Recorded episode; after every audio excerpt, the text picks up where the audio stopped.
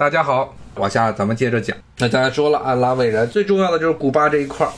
古巴因为历史上和美国的这种千丝万缕的联系，美国在它建国之后，独立战争之后，就非常的觊觎，一直是眼馋着西班牙在整个拉美地区的殖民地，特别是挨近美国、临近美国的，比如说佛罗里达。还有就是古巴，美国一直想把这些地区啊，在一八三零年代的时候，那个时候美国还不是什么大国，是个小国。那个时候，美国政府就有很多的这些人要鼓动，说要在对西班牙开战，要把这个西班牙的当时仅存下来的殖民地古巴给占领。只不过是一直当时美国国力有限，还没有办法真正将这个演习付诸实践。但是呢，虽然美国一时没有办法让古巴独立，但是美国国内一直存在的这个支持古巴独立这种声音，从这表面上来看，他们会号召啊，说这个古巴也是殖民地啊，然后我们美国也是，美国是英国人的殖民地，你们古巴是西班牙人的殖民地啊，我们美国人独立了，你们古巴的人也应该脱离啊西班牙的统治。表面上是这样，实际上呢是有很强的经济的考量，特别是古巴是当时整个到今天为止都是全世界最重要的蔗糖生产国之一。然后呢，美国是当时从一八三零年代开始，一直到了十九世纪末，大量的花了巨资啊去鼓励这些古巴人闹独立事业。最后呢，最后是美国在十九世纪末打了一场美西战争，如愿以偿的让古巴独立了。当然，这独立是个打着引号的，因为美国在美国心目中所谓的独立，并不是真正的独立，而是让这国家臣服于美国，变成美国的卫星国。之前是西班牙的殖民地啊，我们就号召说，你们古巴人应该把西班牙人踢出去。真的踢出去之后，美国人就会军事占领这个地方，把古巴变成了美国的一个傀儡国。美国在中南美洲地区，特别是在中美洲地峡这一块儿，那一系列的这些萨尔瓦多呀、洪都拉斯呀、哥斯达黎加呀、巴拿马呀，一直都是干着同类型的事情，将这个地方的政府给推翻。推翻之后，派军队去占领，然后扶植起来一个傀儡政权。美国并不直接对这些地区进行殖民统治，因为美国当时的占了绝对优势的这些白人认为，这些讲着西班牙语的，一般都是西班牙人和当地的土著混血的这些人是列等民族，他们不应该成为美国的一部分。他不直接统治，而是呢是在当地扶植起来一个傀儡政权。由这个傀儡政权代表美国来统治这个地区。那么同样的，在古巴也是搞了这个傀儡政权，但是最后，但是美国在古巴进行的这种非直接、间接统治，因为这古巴的社会主义革命而告一段落。在古巴社会主义革命之前，来往于佛罗里达、迈阿密和古巴的航班上啊，古巴的这些游轮上是充满着男性荷尔蒙的气息。这些大量的男人来自美国。大陆的这些白人，他们从迈阿密搭船跑到这个古巴的唯一的原因是什么？就是躲避自己的老婆，然后去古巴去买春的，是把这个古巴变成了这美国的一个重要的妓院和喝酒的地方，和古巴盛产的朗姆酒和各种各样的这些鸡尾酒，然后泡妞的地方。所以之前节目一直跟大家讲过，美国人对古巴的这种总是有一种幻想。有一种幻想中的古巴是什么样？啊，是散发着这个浓郁的薄荷与朗姆酒香气啊，就像海明威的最爱喝的 Mojito 那样的鸡尾酒。然后呢，白人们的浪漫，白人男性的浪漫，然后抱着几个古巴的妓女，通过这样一个办法，把这个古巴弄成啊，类似于今天日本冲绳或者是什么泰国白人这买春的一个大后院。当然，这些梦想随着这个古巴社会主义革命，就彻底的烟消云散了。那在这之后，迈阿密这个城市就变成大量的古巴的买办们，包括大资本家，还有依附着这个美国资本生存的这些买办们，他们就往迈阿密跑。古巴和美国之间的关系只不过是美国和拉美国家其他关系的一个缩影。因为美国在其他地区都是这么干的，它不进行直接的殖民统治。美国在二战之后成功的将英国彻底踢出了西半球之后啊，基本上将英国的这些资本，英国在拉美地区的资本全部收归囊下之后，就是把拉美地区当做自己的一头奶牛啊来看待，他又不愿意直接统治，就是在这些中美洲啊、南美洲这些国家，特别是加勒比海湾、加勒比湾这一圈的这些国家搞这种间接的、间接的。殖民统治，扶植起来一个学习英国人，学习英国人扶植起来一个完全依附于自己存在，只和美国人做生意。他们的所有的这些生意，所有的这些生意啊，都是要跟美国人做的。那这些人是受到了美国的教育，这很多都是在美国受到的良好的教育，然后回来了是做了社会上的中产阶级或者社会的中间人士，受到了优秀的教育。而这批人是一个小撮人。和那百分之八十九十的贫穷的内陆地区啊，是形成了鲜明的对比。这些人的他们这个城市，包括以前的哈瓦那，包括后来的这些委内瑞拉这加尔加斯啊，什么波哥大呀，这些城市，它之所以繁荣啊，是建立在一种非常虚假的繁荣之上的。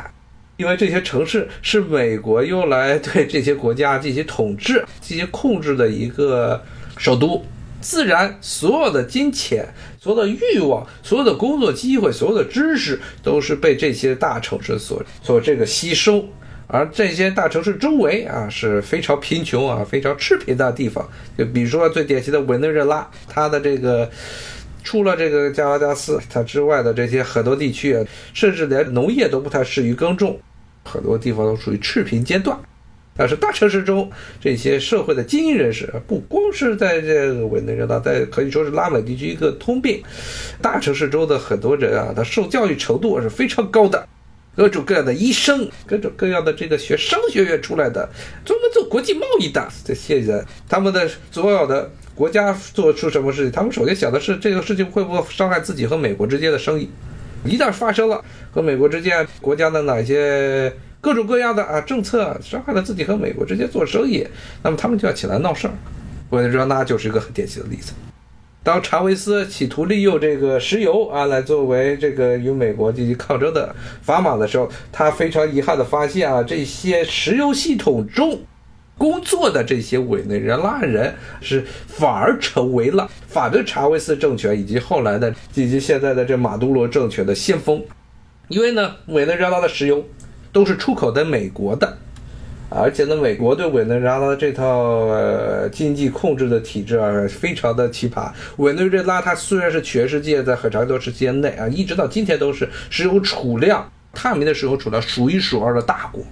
但是委内瑞拉并不具备本国并不具备这个炼油的能力。委内瑞拉的石油是重油，它的石油的这个炼油的成本比较高，而委内瑞拉并不具备。委内瑞拉的石油经常是它开取出来原油，开取出来之后要运到美国去进行炼，炼完油之后，美国再把这个各种的石油产品再返销给委内瑞拉，它纯粹的就是一个原料的原材料的自然资源的出产国，甚至连最基本的一些初加工，美国都不允许它拥有。你要是要搞那些所谓的美国的培养出来这些城市里的高知分子们，就会起来闹事儿。在这些人的眼中啊，钱是第一位的，其他都无所谓，其他都是次要的啊。哪怕是国家出现了危机，所以呢，这种心态是这种殖民地的心态，殖民地的口岸这种心态。过去这两百年之中，特别是英美的这种殖民统治方式，它都是间接统治啊，它不跟你直接统治，它就是扶植起来这么一个一个非常小撮、非常小撮，但是受教育程度非常高的这么一个知识分子群体。这个知识分子群体掌握了社会的话语权，掌握了政府中的大量的职务，以至于那些稍微有独立意识、想去摆脱这种外国资本去对于本国控制的那些政治家，当他们起来的时候，就会发现自己要变得一个极为顽固、非常顽固，而且呢是赤裸裸的一个自私自利的买办团体。拉美地区、非洲、北非、埃及、阿尔及利亚、摩洛哥，非洲更不用说什么南亚的印度，包括非洲沿岸的很多的英国的前殖民地肯尼亚、尼日利亚，都是这样。掌握了一个精英阶层。之前节目也经常跟大家强调，这是跟法国的那种殖民统治不太一样。法国的殖民统治就是强行的同化，他要强迫像法国在整个这越南的统治就是强行同化，所以现在就越南会出现一些非常奇葩的食物，比如说越南越南人日常吃的一个东西就是越南三明治，法棍儿中夹着越南的各种各样的肉肠儿，而这法棍面包越南人喜欢吃的法棍面包是拿米做的，米磨成的粉做的面包，而不是小麦面包。那法国人是所有人从上层到下层，他都想跟你彻底的同化。同化之后，但是他虽然是同化，他依然认为你是下等人，但他要把你同化掉。而像英美的这种体制啊，他就是他不希望啊把所有的这些阶级、所有的这些殖民的人全给同化，他只同化那些精英阶级。阶级命脉是由殖民者直接掌控，而是到具体的统治啊、治理这一方面，他需要这些精英阶层配合他，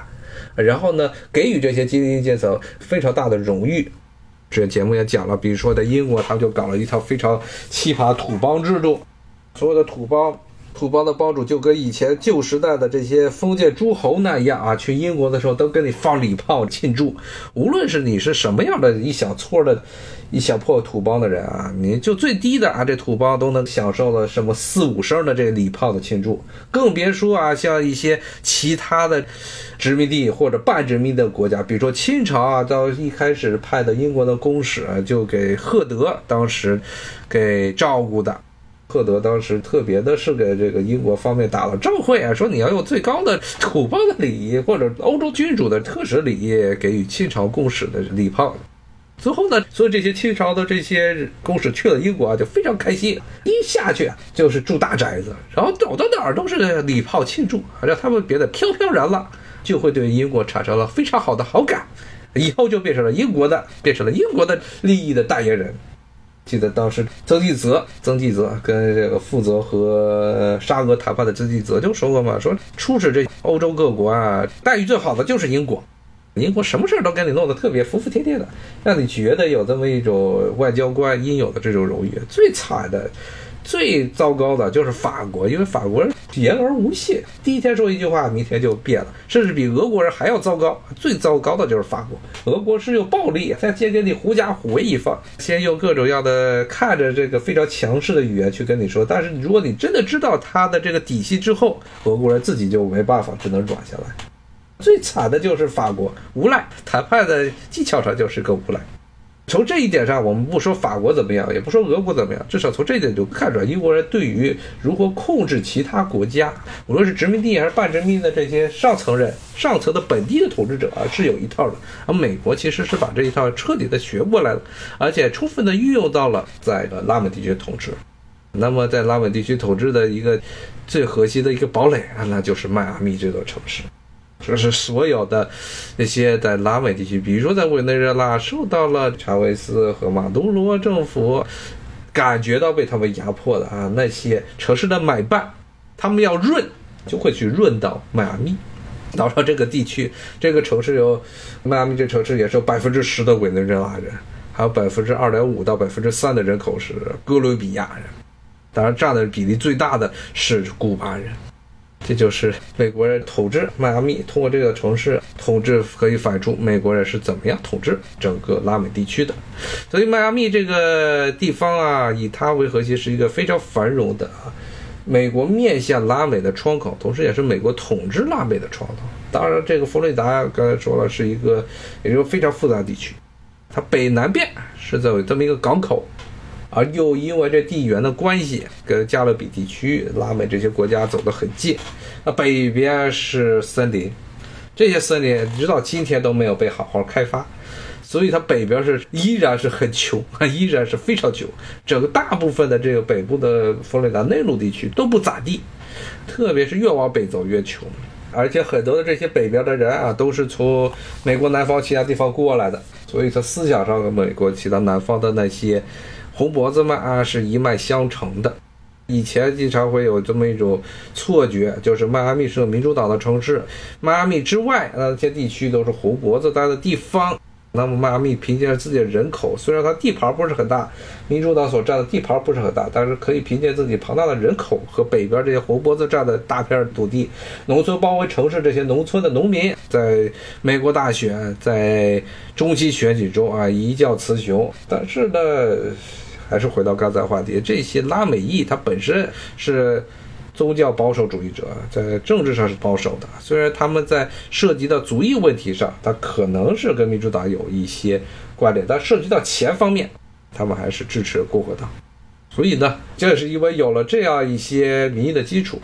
佛罗里达的州长才有底气去推动那些立法。今天咱们讲了讲迈阿密这座城市，它是怎么来的，它是怎么样起源的，它一开始什么都不是。佛罗里达这个地方到今天。也是很穷，但是呢，它有繁荣的地方，就是它南面。它南面为什么繁荣？是因为美国可以说统治整个拉美地区的一个心脏是在这个迈阿密。那么另外呢，还有就是它这些海滩，也是美国这个东部的有钱人来到度假的一个圣地。只不过呢，由于这个现在这些杂七杂八人来太多了，这些有钱人开始逐渐的远离迈阿密，而在迈阿密周边的一些地区生活。今天咱们就先讲到这儿。谢谢，下回见了，拜拜。